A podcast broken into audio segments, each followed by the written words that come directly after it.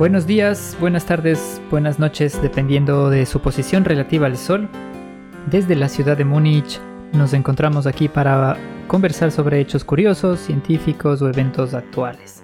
Mi nombre es Pablo, me acompañan Mónica y Alejandra y hoy 25 de octubre es el Día Mundial del Karateka.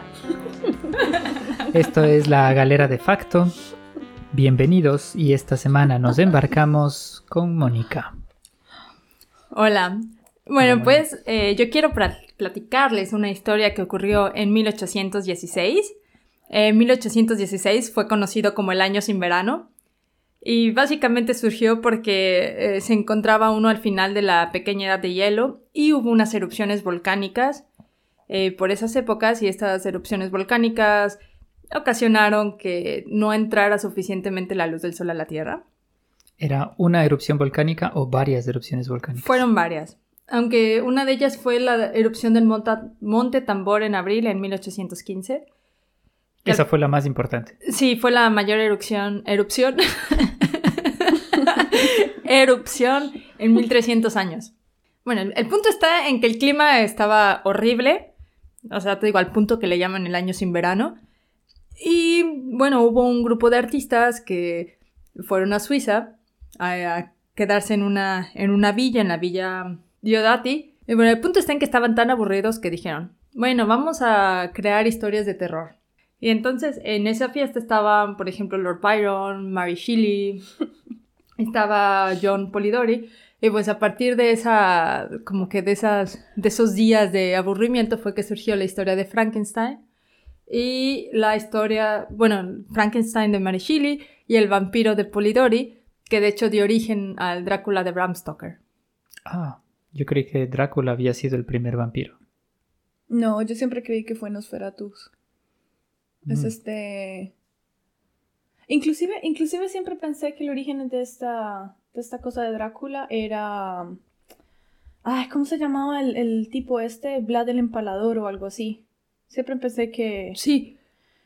Bueno, es que hay... Un tipo en Rumania, ¿no era? Un emperador en Rumania que era súper famoso porque le encantaba empalar a la gente. ¿Qué es empalar? Ah, no quieres saber. eh, este, Para ponerlos en un palo. Sí. Ok.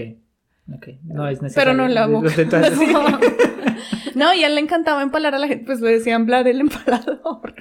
Entonces, y siempre creí que el origen de esta historia de, de Drácula era, era originada en este tipo. Bueno, es que hay digamos que hay muchas cosas que tienen origen a la concepción actual del vampiro.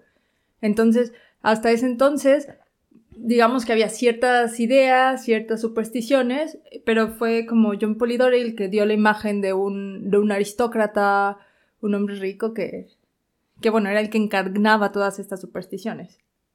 Tú eh, te enfocaste más en la parte artística de, de lo que surgió de este, de este año sin verano, ¿no?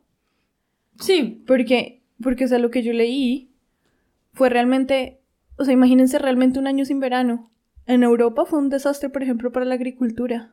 También hay un poco de pinturas que dicen que también fueron originales de este año sin verano, que porque supuestamente los atardeceres eran una cosa impresionante. Sí, y, y los días eran más oscuros. Entonces también los, los cuadros de esa época son más oscuros, pero los atardeceres sí son más espectaculares. Y todo esto, el tema de que no hubo verano, fue por las erupciones volcánicas.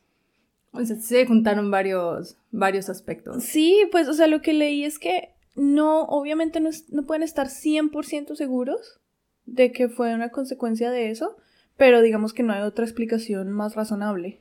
Ok, porque em, yo sabía que cuando erupcionó el Krakatoa, la temperatura del planeta cambió como 1 o 2 grados centígrados.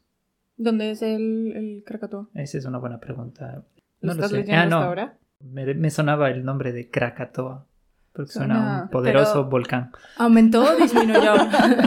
suena que es grande. Suena que es grande y suena que es volcán. Un volcán karateca. Sí. ¿Pero solo la erupción de ese provocó 1 o 2 grados de diferencia? No. ¿Pero más o menos? Menos 2.2 grados centígrados. Sí, estaba leyendo también que, que durante ese año sin verano nevó en el sur de México y en Guatemala. En el sur de México. Sí, En Guatemala. Wow. sí. Porque, o sea, lo que yo había visto es que en. O sea, había nevado en verano en Estados Unidos, en Asia. También leí que, que la gente comenzó a comer pasto porque no tenía que comer.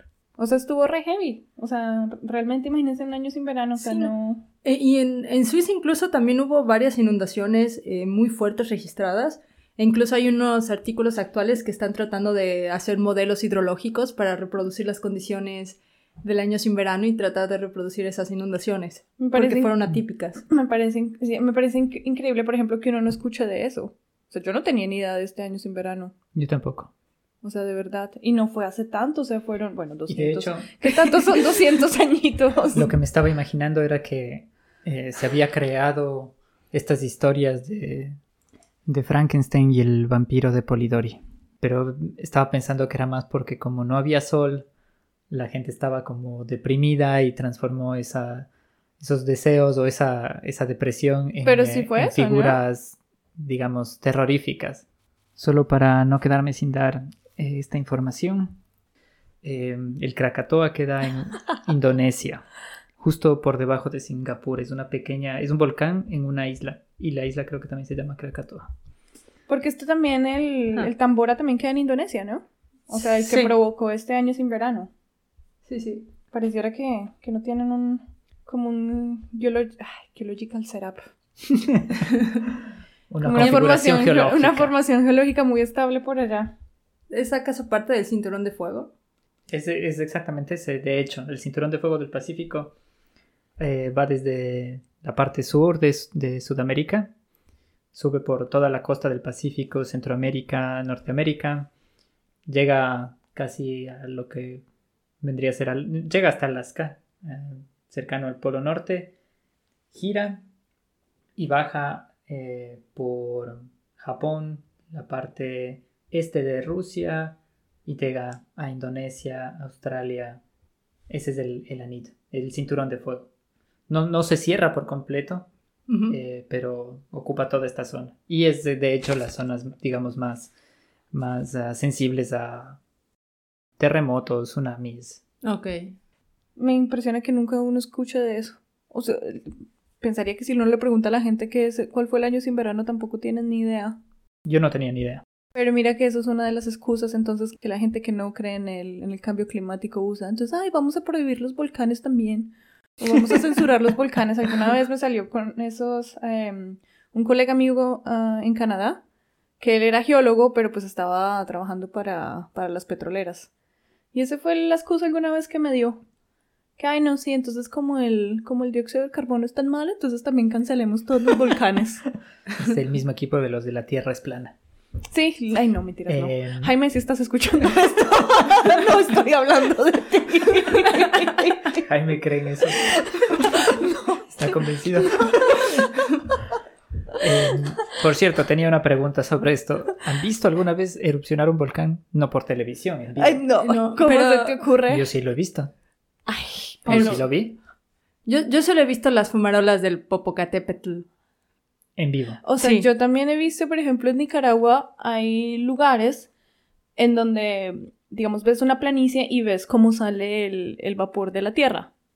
Pero una el- erupción. pero una erupción. Yo he visto erupciones volcánicas. No ¿Cómo te Y- creo. Y sobreviví para contarlo. Ay, no te creo, pero Sí, ¿a qué distancia? He visto eh, primero la de la del volcán Pichincha, que es el volcán que queda justo junto a Quito, que es la ciudad, una de las ciudades más habitadas de Ecuador.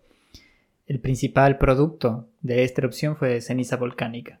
Entonces podías ver un hongo gigantesco saliendo del, del Pero volcán. ¿cuántos kilómetros está de Quito, más o menos? Quito es un valle. Y ah, o sea, de te refieres a Quito, está- a Quito el Valle y no Quito... No, no, Quito. Quito es. Quito en sí es un valle Sí. que está entre montañas. Una de las montañas que queda eh, a un lado, me parece que, si no me equivoco, es al este de Quito, es el volcán. ¿Lo veías? ¿Pero estaba es ahí. activo? Eh, estaba activo. eh, creo que todavía presenta cierta actividad, pero mucho menor. De hecho, se, les considera activos eh, hasta que ya pasaron no sé cuántos miles de años Sí. después de la última actividad. Pero qué riesgo, ¿no? O sea, pues Ya, yo recuerdo, era, era niño cuando esto pasó, eh, pero fue un, o sea, tú podías ver el hongo gigantesco, de hecho, si buscas postales de, de Quito, hay muchas postales Con de la esto, erupción. con la, sí, sí, con el, ¿En con, el, con el hongo, fue, impresionante, de hecho, era, eh, eh, fue bonito ver eso, pero claro, después de unas horas, la ciudad entera estaba llena de ceniza, olía horrible porque tiene este olor pero como no de evacuaron ni nada. Eh, no, ¿dónde podíamos evacuar? Sí, pero pues, o sea, quedarse a ver la Mm, erupción tampoco se me hace como la... Tenías que estar dentro de tu casa, tenías que... ¿Eso fue eh, lo que les dijeron? Bueno. sí, sí, teníamos que abastecernos. Era más o menos como la cuarentena que estamos viviendo ¿En ahora. serio? ¿Y Teníamos salió que- por radio y por televisión y todo? Claro, yo me Pero, acuerdo ¿y que estaba feliz porque no tiempo? iba a la escuela. ¿Y por cuánto tiempo les, eh, les dijeron? Eh, me parece que fue unas semanas. No recuerdo bien. los ¿En serio les dijeron, les dijeron con dos semanas o con una semana de anticipación? Oigan, este No, no, no, volcán no, va no. a erupcionar, No, no, no. quédense en casa Cuando y el volcán a sus familias. No, no, no. Cuando el, el volcán erupciona, tú ves la nube y obviamente empiezas a notar que eh, en cierto punto ese hongo tan bonito y bien formado empieza a perder forma porque el viento lo está empujando. te mareas un poco. El olor. Voy a utilizar otro, otra comparación. la, nube de, la nube de ceniza empieza a acercarse, entonces lo que te recomiendan es eh, abastecerte y quedarte en tu casa y usar mascarillas. Como la cuarentena de ahora, es muy parecido, de hecho. Hubo una erupción grande y después muchas pequeñas. Entonces ya habían, se creó como un sistema de alertas, que de hecho se sigue utilizando ahora en Ecuador para el tema de la cuarentena por el coronavirus. Y también vi una en el volcán Tungurahua y esta sí tuvo lava, pero fue pequeña. El Tungurahua es un nevado volcán que ha estado activo desde que tengo memoria y la gente ya está tan aburrida de ver eh, el volcán erupcionar que ya no le pone atención. Entonces es como una situación más. Obviamente los agricultores de alrededor se ven afectados por la ceniza, pero al principio fue como la gente estaba asustada, la gente quería evacuar, pero después de unos años y como la situación se volvió tan recurrente, dejaron de ponerle atención y el volcán ha ido perdiendo, digamos, fuerza. Increíble. Bueno, fí- fíjate que a mí una historia que también es reciente y que me impacta es la formación del volcán, del volcán Paricutín en México. Paricutín. Sí.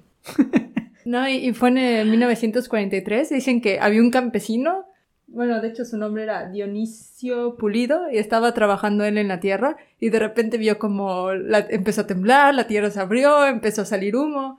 Bueno, para no hacerles historia, el cono volcánico creo que tiene 2.800 metros en total. Buah. O sea, pero no había nada y de repente, al cabo de unos años, ya había un cono volcánico.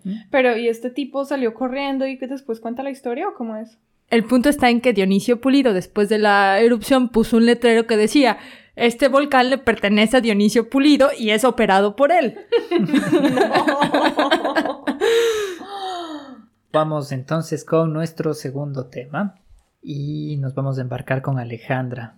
Mi tema para esta semana es que durante el tiempo que el dictador Fidel Castro estuvo en el poder, se calcula que fueron más de 634 intentos de asesinatos que tuvo el dictador. Y en uno de esos intentos involucró la compra de un gran volumen de moluscos del Caribe, con la intención de encontrar un caparazón lo suficientemente grande que contuviera la cantidad necesaria letal de explosivos. Porque entonces la historia es que la, la CIA la, se, se enteró de que a Fidel le gustaba bucear. Entonces pensaron, ah, consigamos de estos moluscos gigantes, los vamos a pintar bonitos, los vamos a llenar de dinamita y los vamos a poner donde Fidel siempre A bucea. Fidel le gusta bucear y le llaman la atención los colores brillantes. Sí, Como una mosca, sí. Fácil. Em, bueno, esto, esto viene de. La, la fuente de esto es un libro que escribió Fabián Escalante, que es el. que fue una de las. Como de los jefes de seguridad de, de Fidel en esos momentos. Y él escribió un libro llamado 634 formas de, de asesinar a Fidel Castro. Pero lo que, lo que yo entiendo es que fueron muchos planes y no hubieron ejecuciones. O sea, Mm, Ideas. Ok. O sea, era como podemos matarlo de esta forma. Exacto. Mm, no, yo tengo una mejor idea. Podemos Exacto. matarlo exacto. así. Entonces no creo que la mayoría se hayan realmente puesto en marcha, sino que simplemente fueron ideas. Y entre esas, por ejemplo, estaba esta de ¿Quién los tiene la idea más loca? Y salió Sí, la de no, los pero es que, o sea, no entiendo, digamos, Entrenemos camarones para que lo asesinen. pegarle un tiro a la cabeza tampoco puede ser tan difícil, ¿no? Aparentemente sí, porque en el Museo de la Revolución Cubana eh, hay una sección específica, solamente u- como imaginen un museo, una sección específica sobre los intentos de asesinato de Fidel y sobre los ataques de Estados Unidos a Cuba eh, desde que Cuba se, digamos, independizó de la dictadura militar, Sí. de la anterior dictadura militar. Eh, y eh, Y Ah, por ejemplo, claro, habían fotografías de, de bombardeos. Me parece que por esa época fue este ataque a la bahía de, de Cochinos. La CIA, digamos que reunió un grupo de, de, los- de estos ah, migrantes cubanos, de, de los exiliados cubanos, para que entre a Cuba y ataque a Fidel. Y fue a través de esta bahía. wow. Sí, y todo esto está registrado. Hubo varios muertos en ese, en esa. en Bueno, de los más, digamos que el- de los más famosos que yo sí había escuchado de ese, pero pues nunca había leído en, en detalles, fue este que le trataron de envenenar los, los cigarrillos.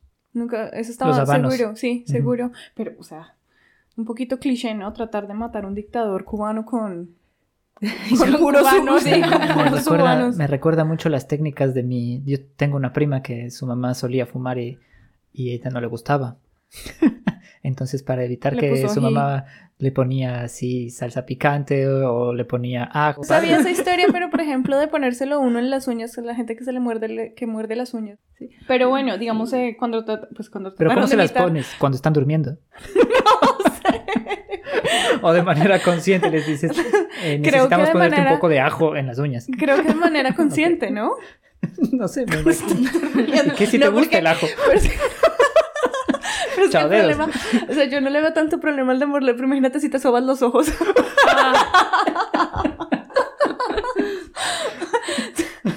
Sí, No, volviendo al tema de las, de las conchas, fíjate que estaba tratando de encontrar cuáles son los récords en, en tamaños y no encontré mucha información al respecto, pero eh, está- leí un estudio sobre eh, la esperanza de vida de las conchas y la tasa de crecimiento. Y, y de hecho el punto está en que las aguas eh, tropicales, por lo que yo entiendo en, en el Caribe, la tasa de crecimiento es relativamente rápida porque tienen muchos, eh, pues hay muchos nutrientes, hay mucha luz solar, las temperaturas son relativamente altas y en cambio en, la, en las zonas árticas y en la Antártica registran tasas de crecimiento menores precisamente porque Sí. pues hay menos luz solar, está más frío, menos nutrientes. Bueno, pero eso tiene sentido, ¿no? Sí, Siempre sí, en no, o climas sea, más- tiene completamente sentido. Y el récord, no de tamaño, pero sí de edad, es de 507 años. Buah. De las almejas. Sí, o sea, pero es... Tam- Ok, no del dictador. No, no, no. sí, no, bueno, no son almejas, era una especie de bivalvo, se llama. Pero las almejas son parte de los bivalvos. O sea, ¿cuánto podría haber medido esta concha de 500 y pico de No años? mucho, porque precisamente como está en el Ártico, pues la tasa de crecimiento es Ah, muy, muy baja. Sí. Y, el, y es más que nada es como sí, un, un metabolismo quizá que sea tan bajo que por eso es que la, este organismo pues haya durado o esté durando tanto tiempo. A mí me hubiera encantado ver a, a, digamos, si uno está en una playa de Cuba, ver a un montón de tipos de la CIA vestidos de, de, de traje y todo, con un- una mano de conchas metiéndolas al mar llenas de explosivos. Eso hubiera sido una cosa...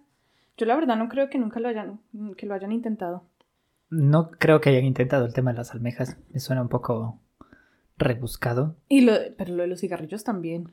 No, pero a ver, de que lo intentaron matar varias veces, lo intentaron Ah, sí, matar. Hay documentos que han sido desclasificados que muestran que eh, varios presidentes de Estados Unidos intentaron deshacerse de, de Fidel. Es solo hasta, hasta que muere Kennedy, el presidente de Estados Unidos que toma la posta después de Kennedy, decide, digamos que, sacar una, una ley que prohíbe a los presidentes de, de los Estados Unidos tomar parte en asesinatos políticos. Pero antes de eso estaban eh, Nixon, Ford, eh, Carter, todos ellos intentaron deshacerse de, de De Fidel. No, no digo que todos ellos hayan estado al tanto de lo que estaba haciendo la CIA, pero por lo menos desacreditarlo, hacerlo quedar en ridículo. Eh, ese tipo de, de situaciones se, ha- se han leído en documentos desclasificados que, que ha, que ha sucedido. Nunca pensé que a Fidel le gustara bucear. No se veía como un tipo que le gustara bucear. Mm, No, O sea, entre- tiene más... es como enterarse que a... Bueno, cada quien tiene sus gustos culposos. Es como ¿no? enterarse que a Chávez le gusta... Va, le gusta, va. Ah, sí. Estamos grabando esto el 25 de octubre del 2020. Es solo la nostalgia. Pero es como enterarse que, por ejemplo, a Chávez le gustaba, no sé, pintar cerámica o algo. Ah, sí, Bueno. ¿sabías que a eh, Putin le gusta la jardinería? el, el jardín de girasoles de Putin.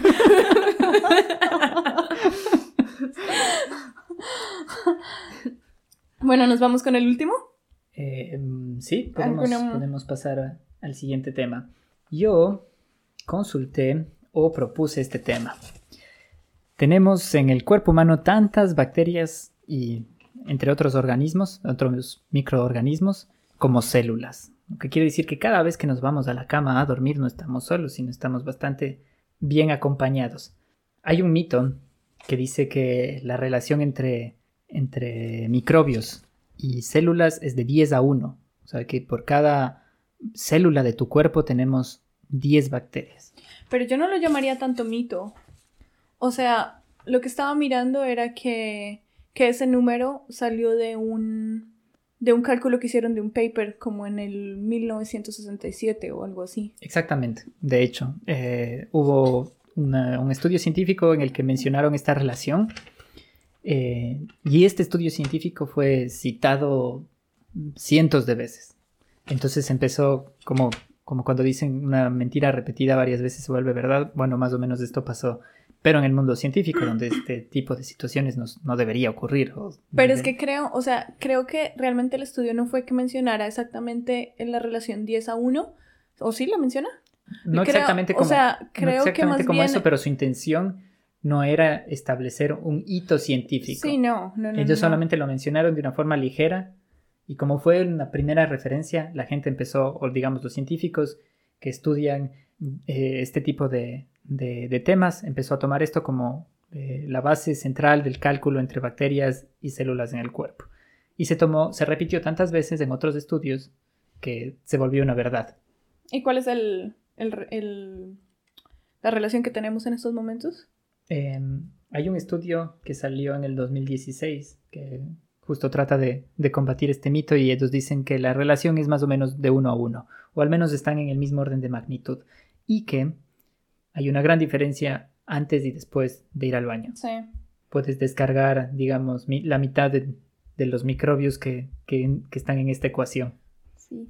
Eh, también estaba mirando, bueno, la relación es uno a uno, pero digamos las células son mucho más grandes en tamaño, ¿no? Que, los, que los microbios.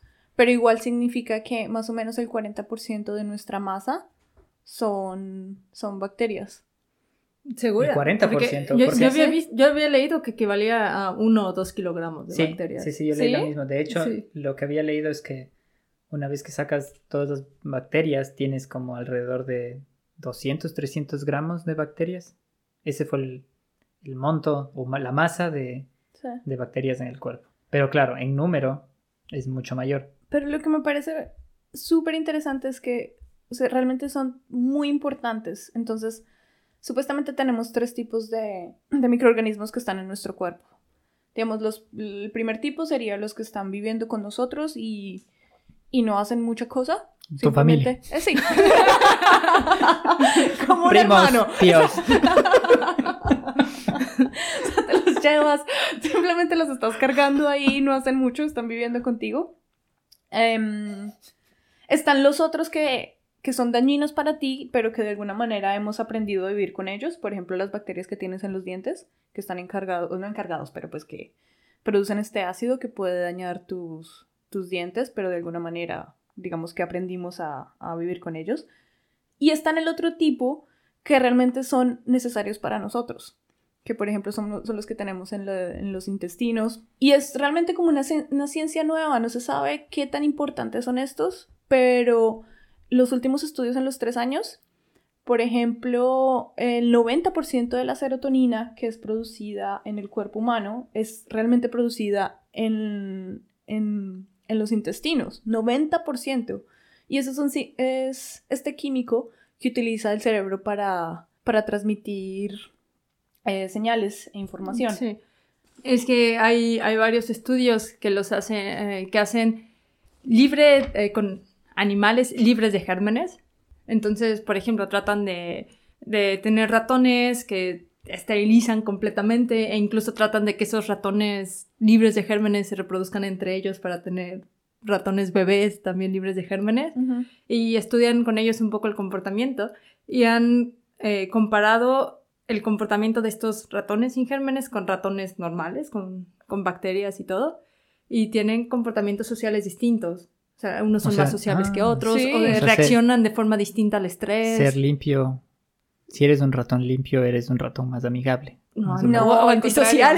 Ah, Al antisocial. contrario. O sea, los cochinos son los más sociales. Y hasta el punto que, por ejemplo, dependiendo de la, de la biota que tienes, o sea, del tipo de, micro, de microorganismo que tú tienes, también eso son- es lo que tú quieres comer. Inclusive había, inclusive hay, digamos, hay científicos que, que ya son muy, digamos, tentativos en ese, en ese sentido y dicen, básicamente, nos están controlando, ¿no? O sea, porque, porque a ellos, o sea, lo que decía el, el, el, el paper es que a ellos también les interesa que uno esté saludable, entonces te pueden enviar señales de qué es lo que quieren que Ah, comas. sí.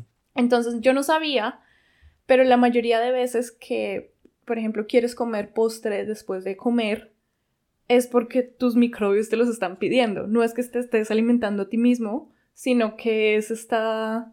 Oh, entonces este estudio de hecho sugiere que las bacterias te pueden hacer desear, Sí, cier- antojarte sí. cierto tipo de Y alimento. que tienen, tienen una función mucho más grande que realmente lo que pensamos. Por ejemplo, están inclusive em, buscando el vínculo entre, entre el tipo de microbiota que tienes y depresión y ansiedad. Mm. O sea, es, es realmente es un tema muy, muy nuevo y no sabemos hasta qué, hasta dónde llega. Sí. Hasta ahora. Y bueno, yo quisiera hablar un poquito de eh, regresarme en el tiempo. Si saben quién fue la primera persona en observar que de hecho teníamos microbios. No. Bueno, Ya. fue eh, Leeuwenhoek. Ah, ok. ¿Quién fue? Leeuwenhoek. No lo conozco. ¿Quién es? Eh, él fue, él me parece que hacía lentes y en algún punto él creó el microscopio. Entonces él es el inventor de los microscopios. Y lo que hizo fue que... Pero qué susto. o sea, imagínate, o sea, imagínate realmente que vives en un, en un mundo en que no tienes ni idea que, que existen microbios. sí, o sea, lo, lo- lo momento que te él- ves las manos encuentras. No, o sea, lo, lo que él hizo fue que tomó muestras de su boca, las puso en, eh, pues en el cristal, empezó a observar en el microscopio y vio que había pequeñas cositas que se movían de forma chistosa. Claro. Y de hecho para él fue súper emocionante e hizo también la misma prueba. eh, creo que Lo después mataron de- por brujo. No, no, después de tomar café caliente. Y claro, Y después... habían menos. Sí, porque habían O matado estaban más algunos prendidas microbios. las- Sí, y, y luego al parecer también empezó a tomar muestras en otras personas para ver cómo eran estos pequeños organismos vivientes. Sí. ¿Cómo es el- la relación con el experimento de Pasteur? Pasteur creo que él estaba tratando de, de crear condiciones libres de microbios o algo así tenía. No, yo siempre pensé que el tipo lo que quería era quitar este mito de la generación espontánea. Porque antes. Pero creo que fue, fue, fue por lo mismo Sí, que fue hizo por el lo mismo. Porque antes se creía, o bueno, digamos que estaba, se pensaba que la vida se originaba de esta generación espontánea. Entonces, si tenías un costal de, no sé, lleno de basura, esta basura era la que misma, la misma que generaba las moscas, por ejemplo. Pero no era un sistema, era, o sea, no eran, era, no era uno cerrado y uno abierto, eran dos sistemas abiertos, pero en uno el tubo era diferente, o sea, tenía Como como, de una U, exacto, tenía como una U, entonces cuando el aire fluía, había como este filtro y no pasaba, digamos, Tantas bacterias. tantas bacterias. Y el otro tenía un tubo normal recto y por eso era que... Y eso fue lo que él, él, él propuso. y de hecho, incluso ¿De, Pasteur qué, de qué también año es Luis Pasteur? por 1885. Y todavía 70 y pensábamos que había generación espontánea en 1800... Pues, Todavía sí. creemos que la Tierra es plana. Sí. Y bueno, incluso Pasteur, él especuló que los animales no podrían sobrevivir sin bacterias porque en, en nuestra evolución hemos evolucionado junto con Sí. las bacterias. También quería decirles, quería hablar sobre el número de células que tienen en el cuerpo. ¿Cuál creen que es la célula que más tienen en el cuerpo? Glóbulos rojos. Glóbulos rojos, muy bien. Los eritrocitos. Son eh, casi 25 trillones de células. Trillones en términos Espera. americanos. Sí, sí. O sea, mil billones. billones. Mil billones. Para Sí. nosotros. No, en español Para- son billones. En trillón, en español es billón. Trillion es billón. Sí, sí, tienes razón. O sea, Entonces ¿cuántos serían billones? 25 billones de células. Sí. Sí. Eh, no sé si es que O hay sea, algún de- otro país de habla hispana en el que se utilice los trillones de Inglaterra y Lo de que Estados pasa, Unidos. el problema está en que en inglés no tienen la palabra mil millones y por eso utilizan billón. Mm, Billion. O sea, el problema es que no tiene la palabra Pero mil tiene la- millones. Sí, pero como- tiene la palabra. Pero no. Thousand Sí, o sea, pero la palabra pero no existe. O sea, no, no existe Claro, mil es- millones, entonces tienen que decir billion. Sí. Pero ¿por qué no pueden decir yo mil no, millones? yo no inventé el inglés. O sea, si, si yo digo en la calle thousand millions, alguien me dispara en la cabeza o algo así. Es porque es como solamente. Es un sistema más corto, un tema de escala corta. Entonces, pues es más fácil decir un trillón que decir. Un billón. No, es más fácil decir un billón que decir eh, mil millones. Sí, pero... No tiene mucho sentido, pero No, no, eh, no, tampoco tiene sea- mucho sentido que se utilicen pies y pulgadas cuando tenemos un sistema métrico basado en algo Real. bastante fuerte, sí. Eh, Porque bueno, ¿qué es? Tus pies, mis pies, tus pulgadas, mis pulgadas, no son lo mismo, ¿no? bueno, entonces de- definamos. Un billón es 10 a la 12. Es un 1 seguido por 12 ceros. Eso es Un billón. Un billón. para nosotros. Sí. sí. Entonces, ¿cuántos billones de células? 25 billones. Billones. BI, billones. Después, el- las que más tenemos eh, son eh, plaquetas, Que son las células, eh, sí, estas ah, células que, que no tienen núcleo y que nos ayudan a, cuando tenemos hemorragias, a, a cerrar heridas, a la cicatrización. Eh, seguido por células ah, adiposas. ¿Cuáles son esas? Ah. Las células que van conteniendo la grasa en el cuerpo, los adipocitos. Después una mezcla entre varios tipos de células que pueden ser como, eh, están alrededor de 3 billones y luego una cantidad muy pequeña de células musculares. Pero las células musculares, aunque son menos en el cuerpo, son mucho más grandes en masa. Ah. El, digamos, el ser humano promedio tiene alrededor de 20 kilogramos de, de células musculares, que es lo, lo que más se tiene. Y en grasa tenemos alrededor de 13 kilogramos de, de masa de células ah, grasosas, de células adiposas. O sea, la grasa es muy difícil de... Supuestamente son reservas de energía, ¿no? Pero, por ejemplo, si pones a un gordo a morirse de hambre, se muere gordo, ¿no? no, o sea... si me hago entender. O sea, no tiene mucho... Como no tiene mucho beneficio. Ah, me declaro inexperta. en- no, no, no, yo tampoco tengo idea por eso. Pero alguna vez sí pensaba en eso. O sea, ¿cuál es el realmente... O sea, siempre pensé que son reservas de energía. bueno, claro. sí, pero claro, o sea, tienes energía, pero también tienes, supongo que otro tipo de, o sea, varias funciones en el cuerpo y si no logras eh, hacer todas esas funciones que tu cuerpo necesita para... Sí, pero me refiero, me refiero, eh, obviamente es un, mala- un balance de masa, ¿no? Entonces, estoy consumiendo más de lo que gasto, entonces, salidas igual a, a entradas más la acumulación, Sí, ¿no? pero creo que tienes que verle más desde el punto de vista de, que el hecho de que tú guardas y conservas esa grasa no quiere decir que eres capaz de transformarla toda en energía.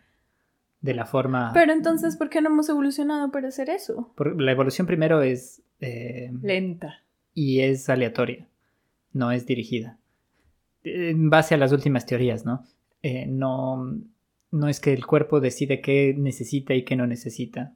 La evolución es una serie de pequeñas mutaciones que de acuerdo a una serie de selecciones sobreviven o no. Sí. Pero puedes tener mutaciones que no afectan en nada tu vida y simplemente van a continuar de generación en generación.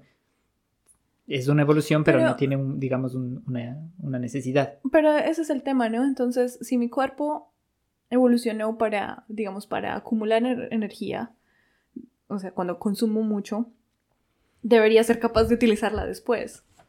Pero, Pero el tema no es ese. es que sea, tampoco tiene solamente una función. Es, un, es una reserva de energía, es cierto, pero lo primero que... Primero, tu cuerpo cuando no tiene energía inmediata, que vendría a ser el azúcar, Sí, no puede, sí, eso eh, es verdad, empieza, no puede utilizar, romper. empieza a utilizar energía y reservas de los músculos Sí. primero. Sí, porque es más fácil de... Y las células adiposas son además protección para los órganos. No es solamente el, eh, que, que guardan esta, son, son fuentes de, de energía. Son también eh, células que protegen los órganos sí. internos del cuerpo. Bueno, volviendo al tema de los, de los microbios, es impresionante que hasta ahora solo conocemos cerca del 50% de el tipo de microbios que viven en nuestro cuerpo. Inclusive hay un proyecto gigante que se llama eh, Microbia- Microbioma Humano. Y lo que quieren hacer es ta- tratar de identificar todo este... Todo, todo lo que has mencionado me, me recuerda tanto al tema del ADN. Es como cuando se pero es que intentó lo- hacer la secuencia del... eh, Ah, pero todavía no están trabajando en eso. No, no, pero a lo que voy es, eh, me suena todo tan parecido porque eh, al principio decías que aparentemente los ah, eh, microbios pueden, digamos, tener una cierta influencia en tu toma de decisiones Sí. para cómo te nutres. Simplemente somos, somos robots de los sí, microbios. como que somos un, somos un, zombies, zombies de los microbios diciéndonos qué hacer. como un vehículo para ellos, para que ellos consigan lo que quieren. Es exactamente lo mismo Sí, que se dice en el libro este del gen egoísta. Sí. que lo que nosotros somos es un vehículo para los genes y que el- los genes nos manipulan y nos utilizan para poder eh, llegar al siguiente, al siguiente escalón. Había visto que al parecer hay aproximadamente 20.000 genes en, en los humanos, Sí. pero si consideramos todos los genes microbianos que tenemos, entonces son 20 millones. Sí. Sí, no, o sea, lo que quieren hacer con este proyecto es que, o sea, la teoría detrás de eso, ¿no? Entonces, si tienes identificado todos los genes humanos y después tienes identificado toda la microbiota humana normal, entonces después puedes hacer como un escáner y todo lo que no sea parte de eso puedes identificar como enfermedades, ¿no? Entonces sería mucho más fácil identificar, por ejemplo, cáncer y tumores y ese tipo de cosas, porque sería lo único que no está registrado entre la microbiota y los genes humanos. Entonces, supuestamente eso es lo que quieren hacer. Mm. Pero Ahora, pues van por el 50%, entonces a ver. Bueno, lo que ya, ya se está haciendo, y no me voy a salir un poco de la parte de los genes, es que sí hay transferencias de microbiota humana a otros humanos para... eh, si, si una persona tiene una Ah. microbiota muy, muy, muy baja o, o muy, muy deficiente que también está afectando sus actividades normales, le pueden transferir microbiota de, de otra persona saludable. No, pero sí, pero también estaba Sí, leyendo... de eso Y también. no, y también escuchas del, del clásico cliché, ¿no? Que cuántas bacterias, por ejemplo, te transfieres cuando estás besando a alguien. Entonces es como una cantidad gigante. Y Yo hay recuerdo que tenía una profesora en la escuela que nos decía, cuando se besan se pasan un montón de bacterias y nos trataba de asustar con eso. Sí. no se besen. De, de hecho, algunos creen que la evolución ha favorecido a microorganismos y a huéspedes como nosotros que intercambian más fácilmente bacterias. También es un plan de los microorganismos. A lo mejor nos dicen... Sí, sí, por eso era la Bésalo, bésalo. Ok, creo que con eso podemos eh, empezar a cerrar el episodio de hoy. Esperamos que les haya gustado mucho. Y vamos a, a cerrar con la moraleja, moraleja de, del día. Así que cuéntenme cuál es su, su moraleja. Moraleja, moraleja, yo aprendí que el cinturón de fuego no es un cinturón cerrado. Ale. Yo aprendí que aparentemente hay crustáceos que pueden vivir hasta 500 años. Y mi moraleja, moraleja es ah, que el Krakatoa queda en Indonesia. bueno, con eso nos despedimos del día de hoy. Esperamos que les haya gustado. Les ah, recuerdo que eh, la música de este podcast fue escrita y producida por Cristina Basilio. Cristina Basilio. Si quieren más información pueden encontrarla en la descripción del podcast y también pueden encontrar ah, alguna información para contactarnos. Eh, que tengan un buen día y hasta la próxima. Y feliz día del karateca. Feliz día del karateca.